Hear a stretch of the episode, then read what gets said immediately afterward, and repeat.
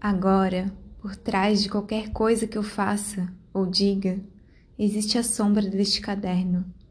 Nunca poderia acreditar que tudo o que me acontece ao longo do dia merecesse ser anotado.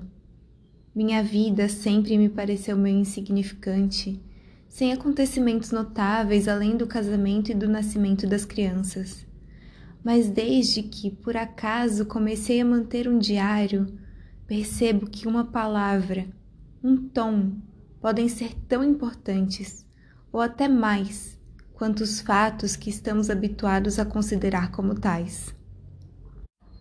Aprender a compreender as coisas mínimas que acontecem todos os dias talvez seja aprender a compreender realmente o significado mais recôndito da vida.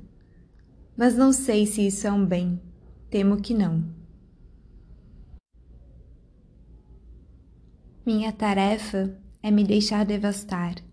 Tanto é que, quando escrevo este caderno, sinto estar cometendo um grave pecado um sacrilégio. Parece-me conversar com o diabo.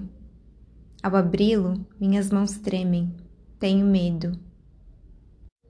Vejo as páginas em branco, repletas de linhas paralelas, prontas para acolher a crônica de meus dias futuros.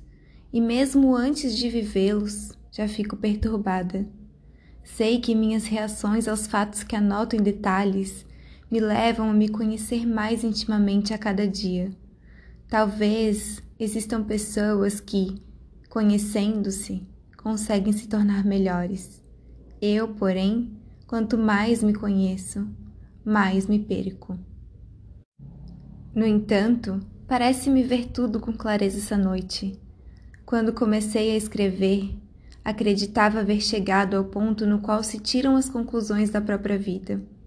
Mas toda experiência minha, inclusive aquela que me vem deste longo interrogar-me no caderno, me ensina que a vida inteira passa na angustiante tentativa de tirar conclusões e não conseguir.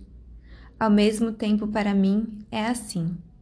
Tudo me parece, ao mesmo tempo, bom e mal, justo e injusto, até mesmo caduco e eterno. Os anos são compostos de muitos dias que se sucedem rápidos, como batidas de cílios. E eu gostaria de ainda ter tempo de ser feliz. Trechos do livro O Caderno Proibido, de Alba de Céspedes.